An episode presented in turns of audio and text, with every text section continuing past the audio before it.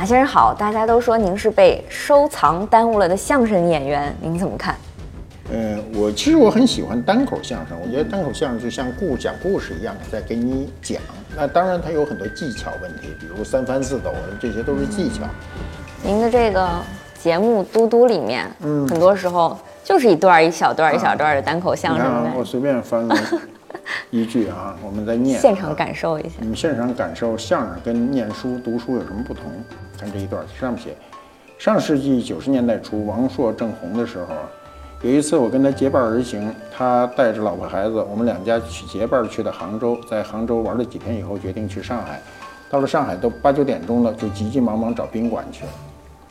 这就是我念这个书啊，相声是这么说：上世纪那九十年代啊，说王朔正红那会儿啊，我跟他结伴而行，嗯。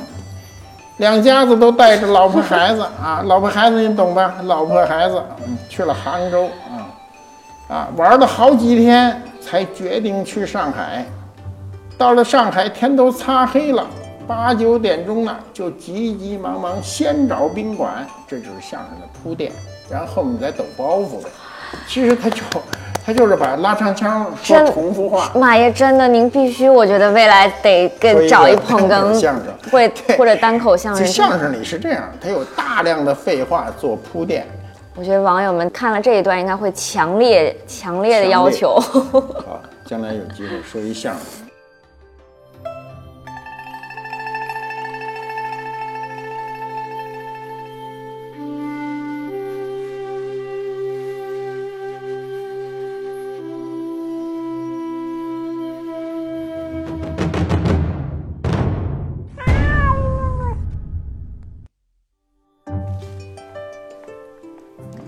官复都督，有物为证。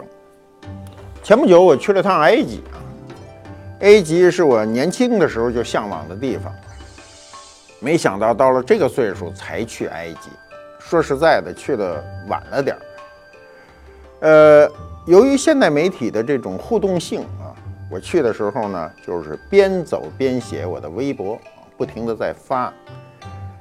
呃，发到最后发现一个现象很有意思。我在埃及的所有的点击啊，每一个微博的点击，最多的就是金字塔，可见金字塔的知名度。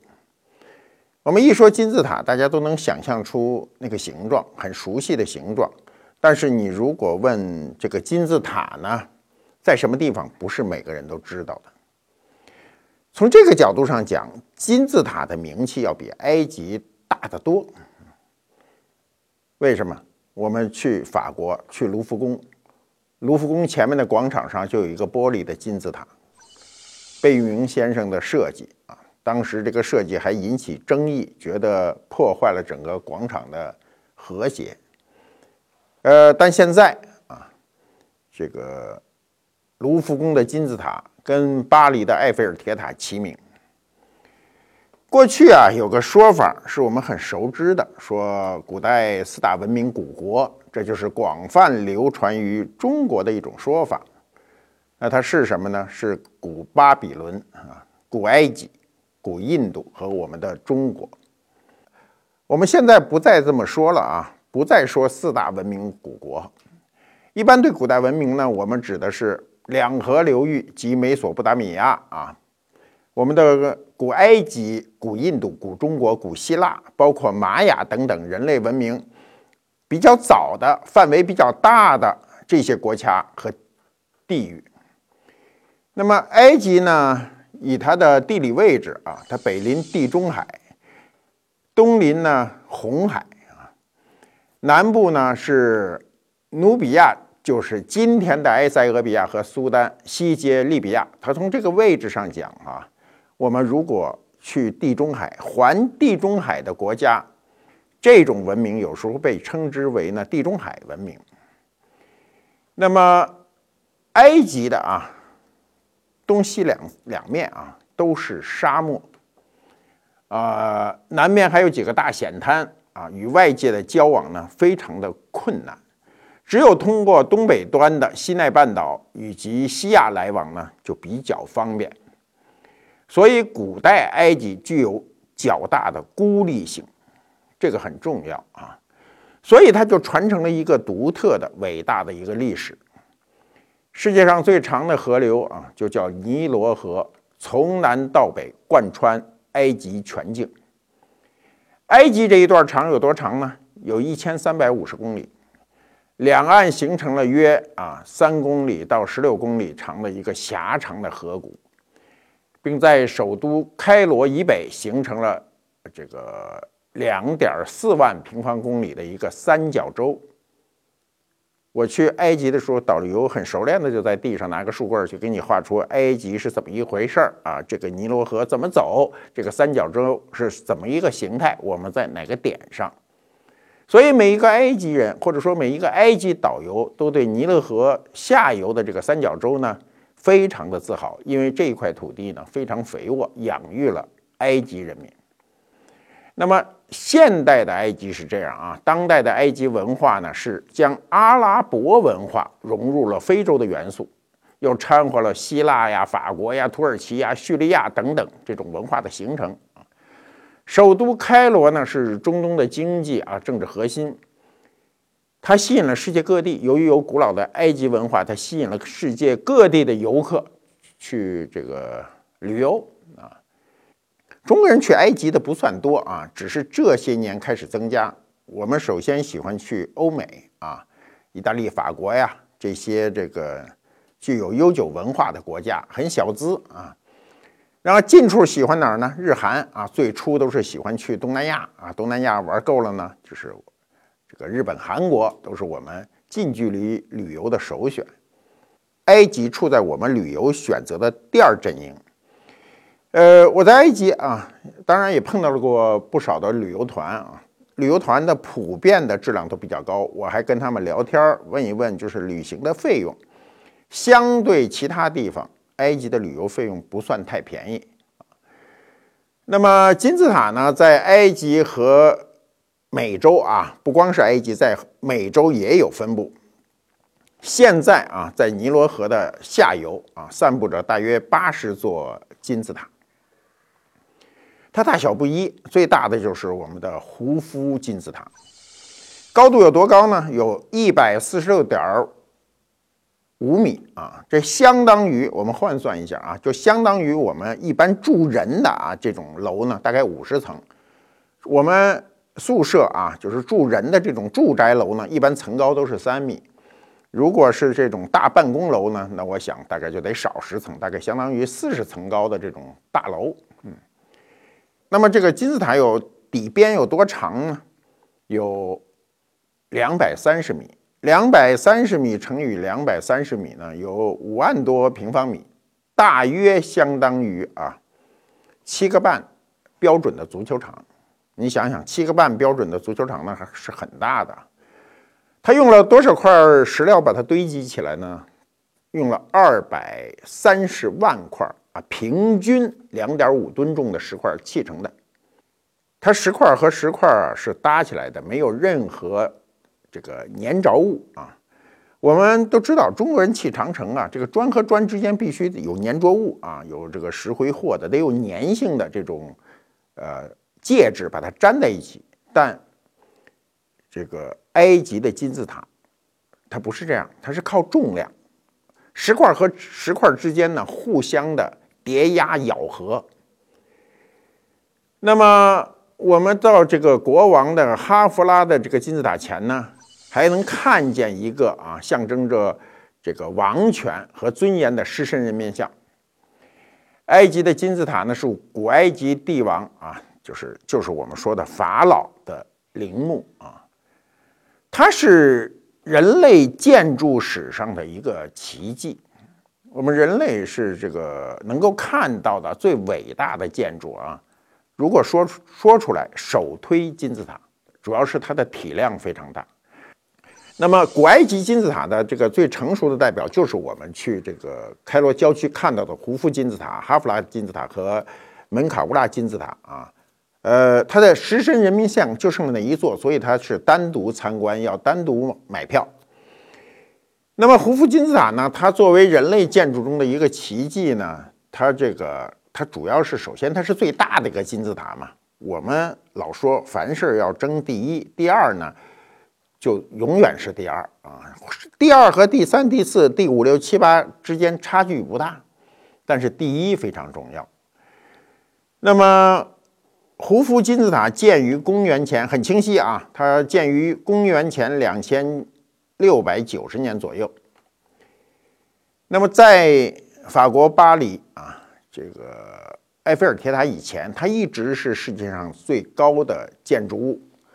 那么，你想想，埃菲尔铁塔是一八八几年才建立的，在这之前呢，大概有四千五百年的时间，它都是世界第一高的建筑。由于呢，这个年久啊，风化，它顶端剥落了大概有十米，现在的残高呢，还有一百三十六点五米。啊，底座边长是没有动啊，就是大概就是两百三十米，现在略微小一点，有两百二十米。那么它的三角的斜面是多少度呢？经过测量呢是五十二度，五十二度。那么塔底的面积啊，我们刚才说了有七个半足球场那么大，它精确的计算呢是五万两千九百平方米。那么它在堆积这个。金字塔的时候，你到跟前，你能看得清清楚楚啊。它石头不是一边大小的，它不像我们这个砌城墙，啊，它的砖都是人为的烧制的嘛，它的大小都是一样尺寸的，它也比较容易这个堆砌。金字塔的石头呢是大小不一的啊，最大的有多重呢？有一百六十吨重啊。这一百六十吨怎么挪过去的？那学者的各种说法都有啊。呃，有学者把它计算了一下，说这个如果用火车把它金字塔的这个石料啊装起来，大概需要六十万节车皮。那如果把这些石头呢都把它粉碎了啊，铺成一条路啊，铺成一条一尺宽的道路，它就可以绕地球一周。你想想，它用了多少材料？当年呢是十万人啊，我们今天十万人都很多了。当年十万人用了三十年的时间才把这个东西建成。至于，古埃及人怎么做到的？今天没有定论，啊，没有定论。我看过一个电视片啊，他不停的呃来解释埃及的金字塔是如何如何建立的。简单的说法啊，我们今天可以想象的说法就是先拿土堆，因为它是五十二度的一个一个锥体，那么用土在远处慢慢慢慢堆成一个缓坡，所以通过这个缓坡来运送石头，这是一种说法。还有一种说法是建立水渠，不停地把水提升，通过水的能这个浮力来运石头，等等等等，有很多种推测。但究竟是用什么方法盖成的呢？没有文字记载，也没有一个可以让所有人都信服的一个说法。所以，我们今天呢，从某种意义上讲呢，都是在揣测。那么，距今有大约四千七百年的这个胡夫金字塔呢？它建成以后啊，过了大概七百年啊，我们的夏朝才建立。又过了五百多年后呢，我们的商朝才建立。又过了五百多年后，我们的周朝建立。周天子八百年啊，七百九十年嘛。又过了八百年左右，秦始皇统一中国。那这时候，如果我们说我们的长城啊，的年龄只有金字塔的一半时间，大概金字塔距今有四千六七百年，那么秦代长城距今只有两千三百年。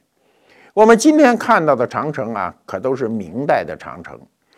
呃，我们能看到秦汉时期的长城都剩了一些残迹啊，如果不是专家告诉你这就是古长城的痕迹，你可能过去就以为是个土堆儿就过去了。所以我们的这个建筑啊，跟金字塔比较起来，那确实是小巫见大巫。金字塔呢，你去参观很有意思啊，它是它那个墓道是允许进去的，花钱啊，我要没记错是三百块钱当地的钱。嗯，我们当然走到哪儿门票呃多贵都得舍得花啊，门票在你所有旅游费用里，不管它。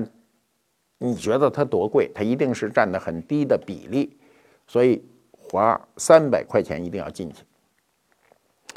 我进去以后啊，就觉得有点问题啊。首先是氧气不足，那里头空气极为不好。它不是分两个道路，一头进一头出啊。尽管大家都很自觉地贴着右侧走，但是很拥挤。我走了一段啊，走了几几十米以后呢，有一个大斜坡，很多人都要从那个斜坡呢下来，我们要爬上去。这个斜坡呢，这个位置啊。呃，据他们进去的人告诉我，大约走到头需要一百米，坡相对来说还比较陡，呃，直不起腰来。我看到每一个从上面走下来的人都是汗流浃背，啊，惊恐万状，每个人都有惊恐状。我在那儿就犹豫了，我就停下来了。我说啊，我不上去了啊，我说我这老腰也不行。嗯，你要赶上我年轻啊，多危险我都敢去。现在确实，这个人比较怂啊，就不敢再上去了。我就站在那儿，看到了很多人。这时候就看到很多咱们的啊亲人，嗯，操着流利的中文。我说怎么样？他说啊，呃，反正很辛苦啊，那个那个汗流着，真的是从脸一直流进脖子。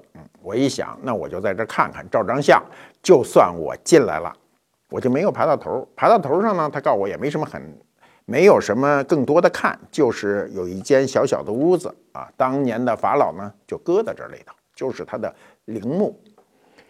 现在金字塔是不允许攀登的啊，尽管你去参观走这个陵墓的陵道的是墓道的时候，是可以上几层台阶，这几层层是可以的，没有围栏。啊，你只能自己照顾自己的安全。嗯，你走的那个大石头，那每一个石头大都该有这么高吧？矮的也得有这么高，大概一米二到一米四高。你翻上去挺困难的。呃，在几十年前啊，旅游业没那么发达的时候呢，金字塔是可以攀登的。嗯，早年他们还有过这个攀登金字塔的比赛啊，据说。呃，经常出事故，有人丧生。我们在四十年前看过一个电影，这电影叫《尼罗河上的惨案》啊，他这个当时都是反复看的，对情节记得非常清楚。当时的男女主人公啊，还爬上了这个金字塔，当时让我们很羡慕。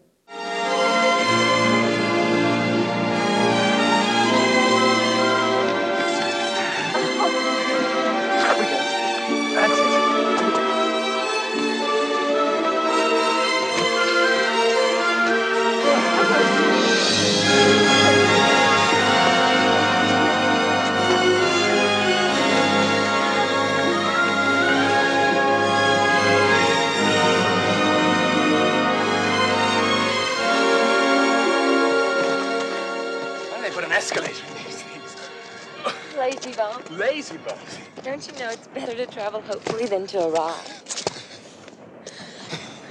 What a view! 哦，那时候我就想，哎呀，有如果我们有机会登上埃及的金字塔，那还是一个啊很好的经历。但现在是不能登了。换句话说，他就是让我登，我也爬不上去了。尼罗河惨案这个电影是根据这个阿加莎·克里斯蒂的小说改编的啊。呃，这个电影呢，就是讲在埃及尼罗河上一个豪华游轮上，接二连三的发生三起命案。大侦探波洛呢，是比利时的波洛啊，通过他的缜密的推理，最后找出真凶啊。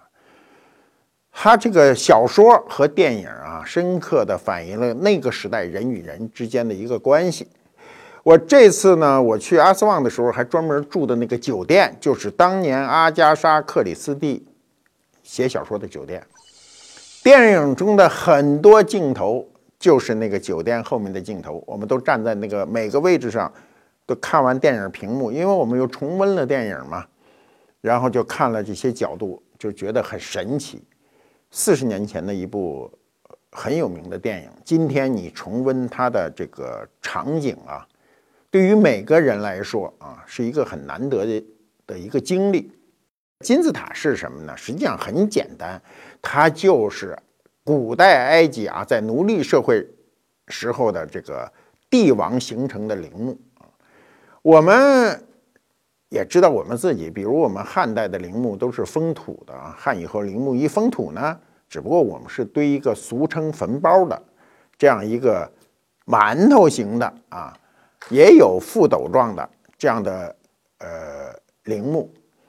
那么金字塔它是个艺名了啊，塔内呢它实际上是有走廊阶梯啊，包括这个墓室的。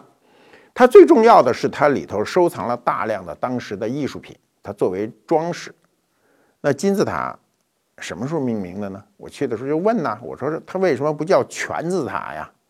对吧？金字塔啊，它为什么不叫人字塔呀？啊，人不是也一撇一捺也这个样子吗？为什么不叫八字塔呀？啊，英文中啊，我就问啊，问这个他们懂英文的，我说这个英文中金字塔啥意思啊？他说就是金字塔呀。我说不是这意思，它本意。啊，他说金字塔的这个本意呢，在英文中就是角锥形啊，就是一个角的锥形。金字塔这个名字啊，这个翻译它的还真是个大家，是康有为。他是在一九零四年啊，那年还是光绪年间，他游历了金字塔以后啊，在这个《海城道经记》中呢，首先提出了这样一个译名。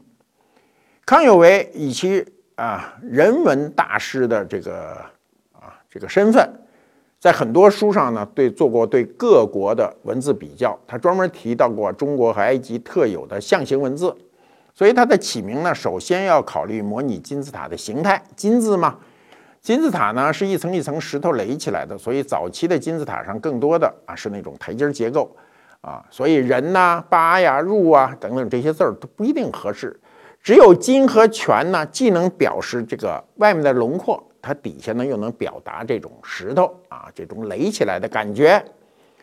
金字在中国人心目中是一个非常难得的字嘛，我们老说你这个人呢，这个金口难开啊，呃，金玉其外啊，说金字一定都是好词儿，所以在翻译中，康有为的这个翻译啊，能够达到我们翻译的最高境界，叫信达雅啊，信是可信啊。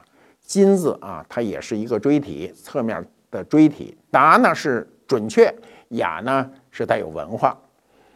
所以，我们这种啊塔形，我们对塔的认知一般都是宝塔嘛。我们对宝塔就是，比如北海的这种塔啊，是这种喇嘛塔啊，它是覆钵状的，上面有一个尖锐的一个塔尖儿。那么，像北京的玲珑塔就是多层宝塔，这是我们对塔的一般意象。但是对这种啊，就是几何图形的这种呢，金字的这种外观呢，我们一般呢也称之为塔。比如唐代有著名的宝塔诗啊，上面最上面是一个字儿，比如有茶，是不是？我记得是元稹写的茶，香叶嫩芽，就是字儿越写越多，越写越多，所以它形成了一个宝塔状啊。那么金字塔，很多人为他写过诗啊，古人是没去过，我想。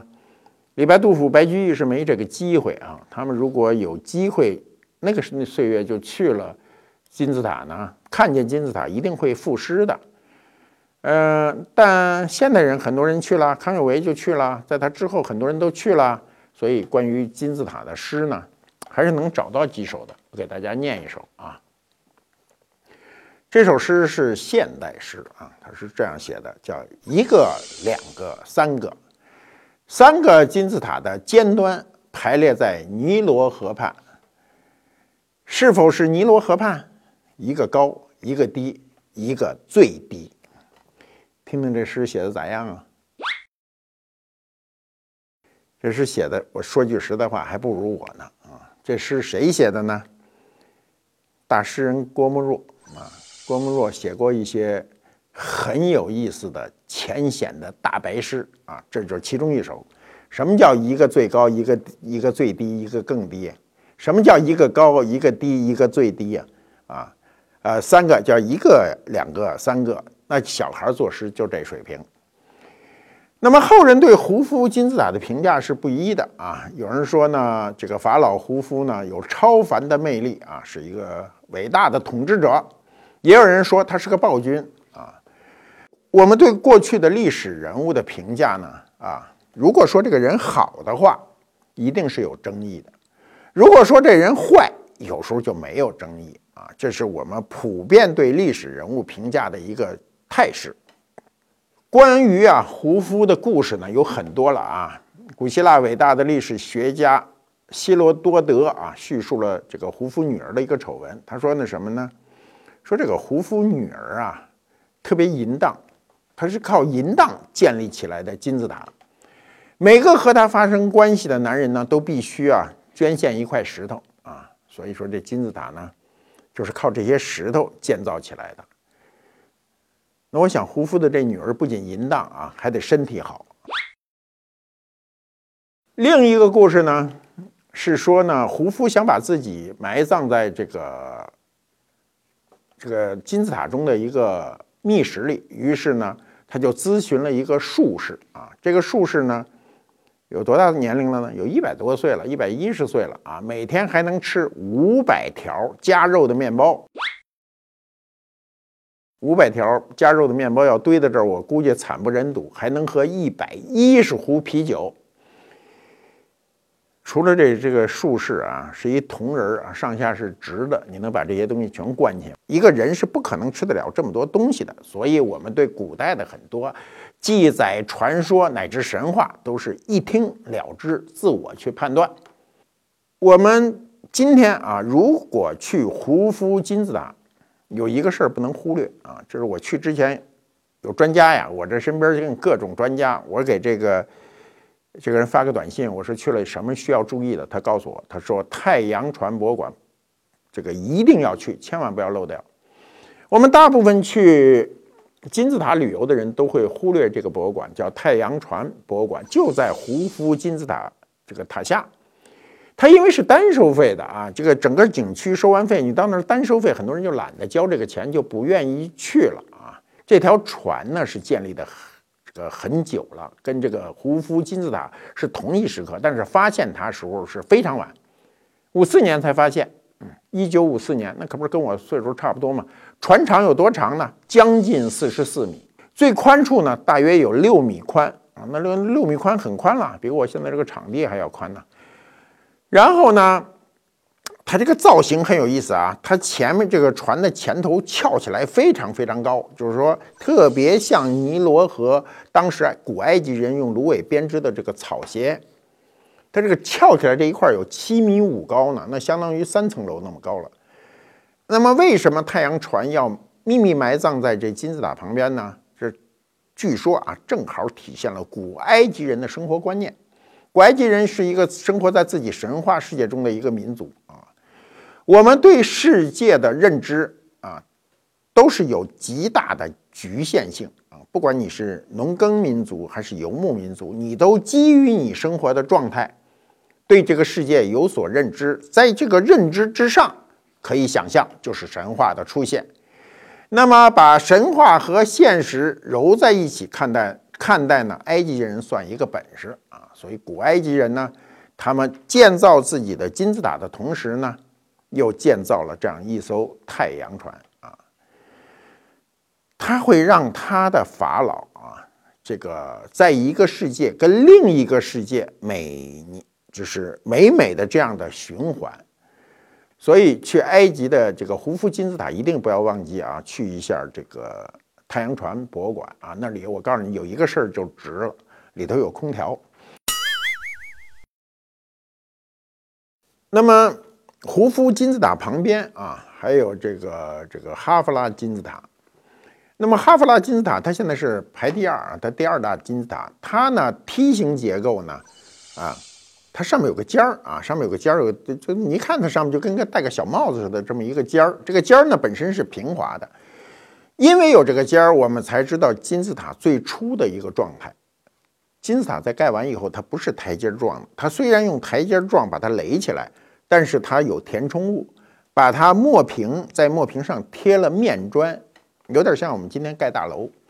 当然，它这个面砖都是石头的了嘛。现在你在哈夫拉金字塔下面还能看到它滑落的这些这个面砖啊，呃。这个金字塔呢，因为它金字塔和金字塔之间你看着挺近的，实际上走起来还是挺远的啊。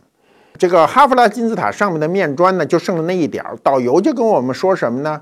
说这塔呀，原来是纯金的，说整个都是金色的。那它是不是金色的呢？现在没找到证据啊。还有一种说法呢，说金字塔的尖儿上啊这一部分都是纯金的，都是金色的，包有金。如果当年啊，像这么大体量的金字塔，别说整体是黄金啊铺在上面、包在上面，就是尖儿上那一块保留了一点黄金，也不得了的黄金黄金量，使用的黄金量一定比我们想象的要多得多。今天是看不到了。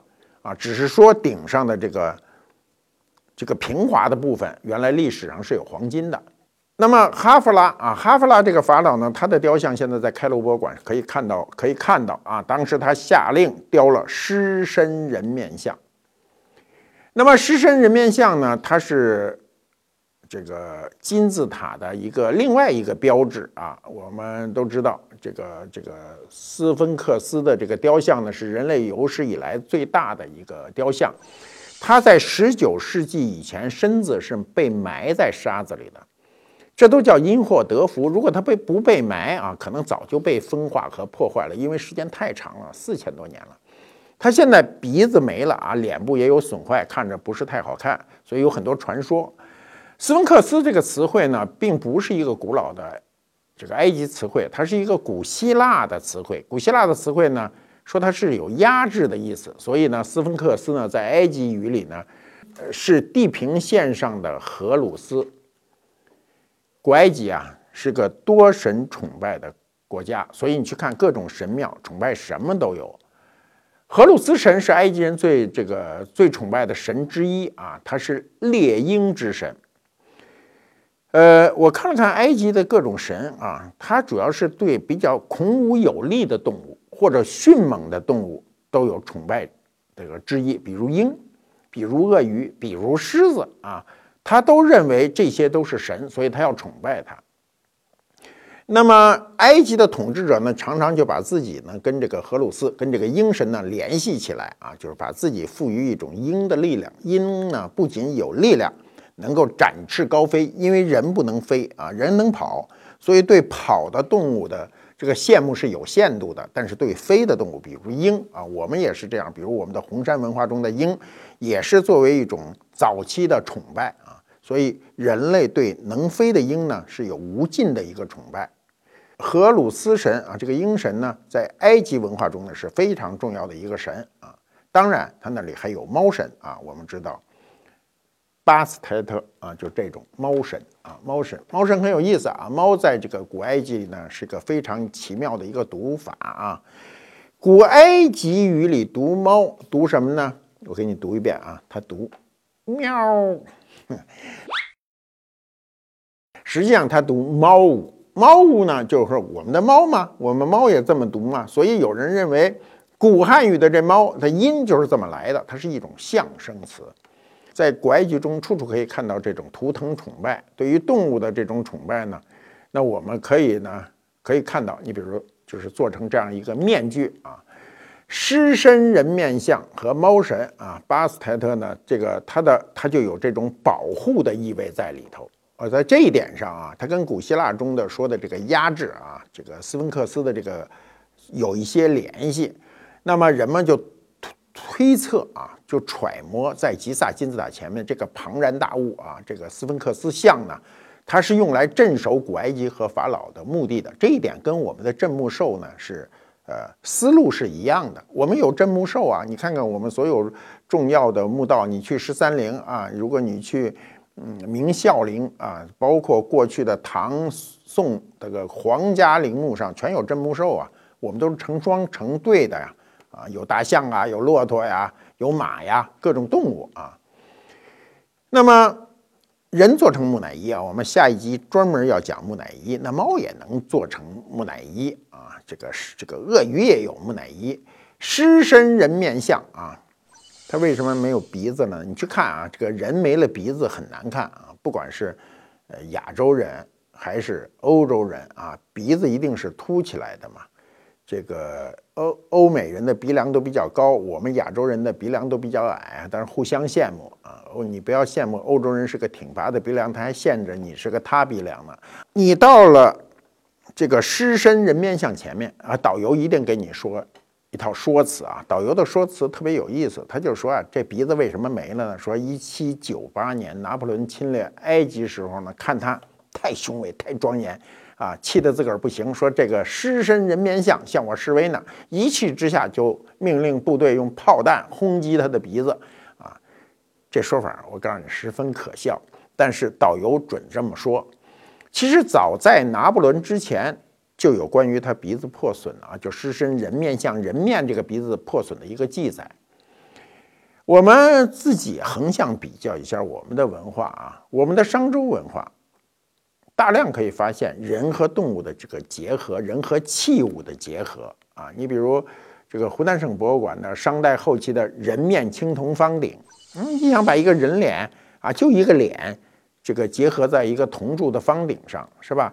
这种思维方式，我想是古人对自然的认知啊。这种认知虽然有限，但是非常的有意思。它只能借助动物的非凡的能力。动物有很多能力比我们强，比如它比我们敏感，比我们奔跑速度快，比我们有力气，比我们能飞等等，它都会把这些优点跟人的这种理想结合在一起。所以，埃及的这个狮身人面像狮子。啊，我们都知道，到非洲去啊，狮子是最孔武有力的猫科动物，跟人结合一起呢，才能守住这个陵墓。那么你到这个埃及啊，看见金字塔以后呢，你肯定会跟另外一件东西联系起来，这件东西就叫方尖碑。方尖碑啊，它也是一个锥体，它尤其到了最上面肩部这一部分呢，跟金字塔是一个模样子，就是一个。这个四面的一个角形的锥体。那么，除了金字塔啊，是埃及古代的一个最著名的象征，其实方尖碑也是。方尖碑，一提方尖碑，你在全世界任何地方看到方尖碑以后，它都是来最初来自于埃及。呃，方尖碑啊。这个我们现在在埃及能看到的数量存着的不是特多，大概不到十座啊。方尖碑呢，这个它的比例啊，它是有一定的比例的啊。这个有这个专家都测过它，它大约是在就是粗细这个比例都是十分之一或者九分之一。身上呢都刻有象形文字啊，我们去的有人明白，还告诉你这是什么意思，那是哪个法老的名字啊？有人还居然能念出来，我这个觉得这些人都是不得了的人啊，我们全都不认的。那么方尖碑呢，它最大的特征是什么呢？它是用一块整石头雕的。你在埃及看到的方尖碑呢，它都是整石头雕的，不管多大。多小，它都是整石头。当然也会看到一些残的，比如横躺在那儿的。呃，方尖碑呢，通常都放在神殿里头啊，也是左右对称的啊。但据说呢，也有放在私人的啊墓道旁边。那从新王朝时期开始呢，方尖碑呢就常常成双成对的放在了神殿的门口，它就是一个纪念碑，上面的象形文字就刻着法老的功绩啊。由于方尖碑呢是埃及最重要的文物，你不管它体量有多大啊，它在近代啊各资本主义强国啊都觊觎它这碑，所以呢有的碑就被运走了。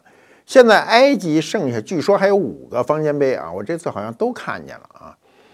那么剩下的方尖碑都在哪儿呢？在世界各地啊，比如法国的方尖碑，在法国的协和广场啊非常有名。它什么时候被掠夺走的呢？是。一八三六年，这个这座方尖碑呢，它本身在埃及呢是在卢克索神庙前面，现在还剩了一个，所以导游一定给你讲，这是剩下那个，那个就被法国人给弄走了。这个方尖碑这个有多高呢？有二十三米啊，二十三米是很高，重量有多重呢？有二百三十吨重，是由一块整石头，红色的那种花岗岩雕刻出来的，上面。这个铺满了，这个刻满了埃及的象形文字，那内容一定是这个歌功颂德，这不用问啊，赞颂法老啊，拉美西斯二世啊，就他的丰功伟绩。方尖碑的基座上呢，记载着当时这个从埃及运到法国的一个艰难的过程。这是在法国啊，你可以看，当时这个东西呢，发现它以后呢，他们就首先要要这个建这个运输工具啊。我们今天的船是很大了，最大的船一定是航空母舰啊，啊，运这个没有问题啊，你二百三十吨搁上去也行啊。当时不行，当时没这么大船，怎么办呢？先造船，啊，光这个船呢就造了那么好好多年啊。然后呢，造好船以后，把它想办法运到船上呢，经过三年时间，经过尼罗河、地中海、大西洋、塞纳河，又用了三年时间才矗立在这个协和广场正中。嗯这石头真够大的啊，二百三十吨。你们想想，二百三十吨要把它从埃及运到法国去，中间要经历多少艰难困苦？那么有没有比它更大的碑呢？有，啊，在哪儿呢？在中国，在中国哪儿呢？在中国的南京啊。大家有机会，如果去南京啊，除了中山陵、南京博物院看完了，还有时间的话，一定要去南京郊区的阳山，啊，一打听阳山碑材，你就会看到了这个碑有多大。这个碑呢，是当年啊永乐皇帝为他爹啊洪武想立的一块碑。这个碑长呢有七十八米，我刚才讲。运到法国的方尖碑只有二十三米，它有它大概三倍多高，那它显然就要粗出去。它重量有多多少呢？重量经过计算呢，超过了三万吨，是方尖碑的一百多倍。所以这个碑呢，当年凿完了立不起来，不是当年立不起来，今天也立不起来。所以我们看到这个。方尖碑啊，你看到方尖碑的时候，你看它的如此的壮观。你如果去了阳山啊，南京郊区的阳山，看了阳山碑材以后，你才会发现那方尖碑就没多大。那除了法国的这个协和广场的这个方尖碑呢，在你就比如在梵蒂冈也有啊，在美国华盛顿也有。美国华盛顿的方尖碑是按照方尖碑的形式建立的，它不是一块整石头，它是砌的啊。这个它非常的高，它有多高呢？有一百六十九米，它不可能是一块整石头。一百六十九米，后来呢，华盛顿特区呢就有一个明文规定，以后在这个区域建的所有的建筑不得超过它的高度。这个是一八五四年开始建立的，建立了一段时间以后呢，它南北战争就打起来了，然后呢，这个大这个方尖碑就停止了建设。你今天去看，它上下两个颜色是不一样的。它中间相隔了二十二年啊，二十二年又重新去，这这个重新启动、继续建设的这个这个工程啊，这前前后后拉了几十年才把这个方尖碑建成。去华盛顿的时候呢，远远的就可以看见方尖碑，看到美国人那也美国人在设计这个碑的样子上呢没太多的想法，他就按照方尖碑的这个样子去建的，只不过建的超大。我们新中国建立以后呢，要在天安门广场上要为我们为新中国这个建这个建立啊，呃，牺牲的很多英雄们要建一个碑，所以这就是我们知道的中国人民这个英雄纪念碑。这个碑呢，据说最初的时候也有人提出就按方尖碑的样子建呗，但是中国人还是有想法的，希望我们有自己的文化，有我们自己的碑星，所以就建成了今天中华人民共和国啊。这个为我们的革命烈士建这个建设的这个纪念碑呢，是有一个独特的形象的。它的通高有多高呢？有大约三十八米高啊，那就是比法国掠走的那个方尖碑要高出十多米去。嗯，你要跟美国那个呃华盛顿碑比较起来，就没有那么大啊。这个碑呢，每年的时候呢，我们到了这个重大节日的时候，都会有呃国家领导人呐。我们的老百姓呢，去凭吊我们自己的先烈啊。这个当时这个碑建好以后呢，呃，毛泽东主席亲笔书写了“呃，人民英雄永垂不朽”这个八个大字啊。今天啊，在正面你可以看到这八个贴着金箔的大字，背面的碑文呢，是由毛泽东主席起草，周恩来总理书写的。这个碑文啊，我们去的时候过去都念啊，就是三年以来、三十年以来，由此上溯到一千八百四十年以来的英雄们啊，我们永垂不朽等，大概是这样一个文字。我们到了这个埃及以后啊，看胡夫金字塔肯定是必然的一个项目啊，不可能你到了埃及首都开罗以后呢，你不去看啊。那么一般中国的旅游团啊，我们今天呢，个人去的机会不太多啊，跟着旅游团的机会比较多，因为我跟很很多个旅游团的那个游客聊天，我说你为什么不自自由行啊？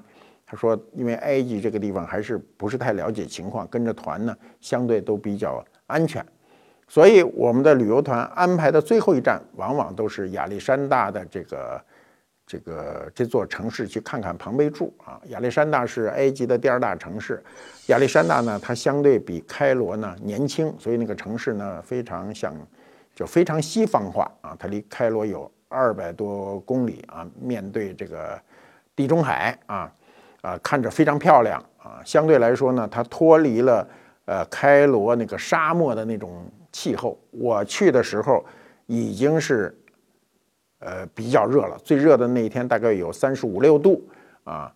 呃，我离开它以后，气温就会急剧升高。说夏天的时候也有外国人去啊，西方人很多人不怕热啊，愿意在最高温时期去埃及。那时候人少，那时候气温可以高达四五十度啊。我们。估计我们都受不了，但总有人能受得了。那么我们去亚历山大呢，就肯定去看庞贝柱吧。一到庞贝柱这儿啊，什么都不用说，导游讲了各种离奇古怪的故事，你听了一路啊。然后到那儿有一个英文牌子说，导游讲的全是瞎编的啊，一的一个都不真实。唯一真实的是什么呢？是迎接我们的猫。嗯，我们官府猫有很多亲戚啊，就是都在埃及呢。啊，迎着我们这个埃及的猫，因为它是热带啊，猫是从热带地区啊，是从非洲，呃，我们豢养的猫都是从非洲这个走出来的，遍及世界各地。不管今天有多么御寒啊，有的猫，你像挪威森林猫呢，俄罗斯很多猫呢，毛都长得很多，它很呃适合在严寒的地区啊生长。但是猫的祖先都来自于很热的非洲。所以你们家里养的猫最喜欢去暖和的地方，就是这么个缘故。那么埃及的这些猫，亚历山大的猫呢，都比较瘦，都耳朵比较大啊，比较瘦，个个体都比较小。它在那儿迎接着我们，我想这都是我们官府猫的亲戚。那么就跟我们埃及的这个猫神巴斯特一样，你看巴斯特的这种形象呢，就是比较瘦的，比较健美的啊，就像我们猫里有一猫，名字叫不能抱啊。那猫为什么叫不能抱呢？是真的不能抱，你抱着它它不干。那猫浑身都是肌肉啊，那比别的猫能多窜出去两米去。但那猫很友善，你怎么摸它都没事儿，就是这种体型。呃，每个地域啊，养育了每个地域的文明。我们的文明就是这样，它的地域性非常强。我们中华文明就是在我们的黄河流域、长江流域啊这两大两条大河孕育起来的一种文明。那我们每个人呢，应该在有生之年走出去看看其他的文明，比如尼罗河的文明，我们的古埃及文明。我们讲这个埃及的文化啊，怎么能有我们自己的一件文物呢？我们看看我们的宝贝啊。孙克斯像呢是狮身人面像，我们能不能有一件东西能跟狮身人面像媲美呢？我们可以看看，很有意思。我们把这个打开啊，可以看看我们有什么呢？哦，我们很有意思啊，我们也有啊。他那是趴着的，我们是站着的。他是狮身人面像，我们是人身羊面像啊。我们有十二个啊。十二个都是什么呢？不说你也明白，十二属性啊，鼠牛虎兔龙蛇马羊猴鸡狗猪。因为我属羊，所以把我把羊挑出来啊。你看，我们在汉代啊形成了十二生肖文化以后呢，到唐代的这个时候呢，非常风行。唐代的这个墓葬里大量的出土成套的十二生肖，这是其中的。仰首人身的生肖俑，跟狮身人面像有一拼。狮身人面像啊，趴着，我们立起来，完全是这个垂拱的姿势啊，垂拱而站啊，完全是一个古代文官的一个形象。你看，它是一个文官的形象，代表了我们的文化。相面呢，都比较温和啊。呃，这时候可以看到这个羊角，你们注意看，这个羊角非常硕大，包着羊耳，说明什么？说明它是绵羊啊，不是山羊。山羊是我们自己的传统的土羊，绵羊呢，早期进入中国的时候叫胡羊，是外来的。后来我们把绵羊呢改了个名，以期适应中国文化，所以它叫绵羊。呃，绵羊跟山羊比较起来，绵羊有很多好处。第一呢，体量大；第二呢，这个毛比较厚。我们知道养羊呢，不仅仅是为了食肉，很多时候是为了用它的毛，用它的毛呢来纺线啊，织羊毛织物。那么这就是一千三百年前唐代的时候的一个十二生肖俑中的其中一只啊，另外十一只呢，可以通过镜头展现给你们。你们看到啊，中国古人依然也有这个能力，把我们的熟知的动物啊和人的姿态啊结合在一起，就出现了我们强大的一个生肖文化。今天每个中国人见面的时候呢，不好意思问他的年龄，就只好问他的生肖，你属什么？我们埃及呢讲了。很长啊，实际上还有很多内容没讲，比如你们最关心的木乃伊，我们下一讲专门讲木乃伊。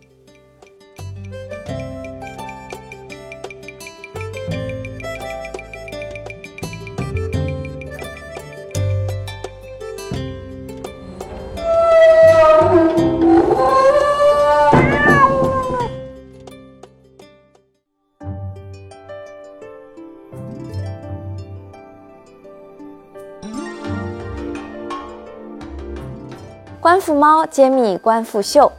我们现代人喝茶呢，通常用的是茶杯，但其实除了茶杯，古人喝茶呢还有茶盏和茶碗。三者看似啊只有一字之差，但带给茶人的却是一种不一样的品茗体验。茶盏呢是古代一种喝茶用的小杯子，茶杯呢则是盛茶水的用具，可以分为大小两种。小杯呢主要是用来喝乌龙茶，又叫品茗杯，可以和这个。闻香杯来配合着使用，大杯呢则可以直接做泡茶和盛茶的工具，主要是用来品那种高级细嫩的名茶的。茶碗呢则通常是陶制的。那大家都知道，我国的茶文化是兴起于汉唐，盛于宋代。宋代呢最为流行的就是斗茶，这是一种比唐代煮茶更讲究的品茗艺术。斗茶呢，讲究茶的茶质，还有水质以及技艺。那为了创造最佳的一个斗茶效果，不仅需要这个茶品好、技巧娴熟，而且需要非常优质的茶盏，就是好马配好鞍嘛。那像我手中的这样一个青瓷的斗笠盏，就是茶盏的一个代表。它的造型呢，你看非常的简约质朴，扣过来，哎。就像我们江南的一个斗笠，所以叫斗笠盏。我自己就特别喜欢这个造型，因为它的线条非常的简易，但却独具一种难能可贵的禅意。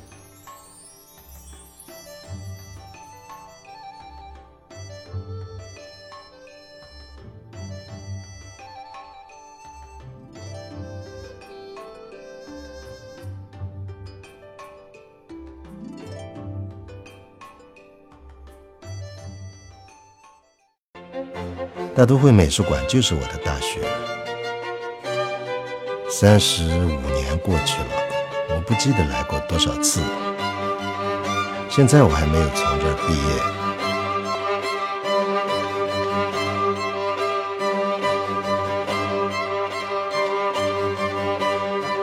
好，局部第二季开始了，我是陈丹青。因为自己做的不完美。会焦虑吗？是应该尊重父母的意愿，还是选择自己的梦想？不知道未来会是过什么样的生活，自己可能永远都找不到你想要停留的那个地方。我给他的第一本书，它能让你装龙像龙，装虎像虎，可以让你醍醐灌顶。那你凭什么不幸福呢？这世界很酷。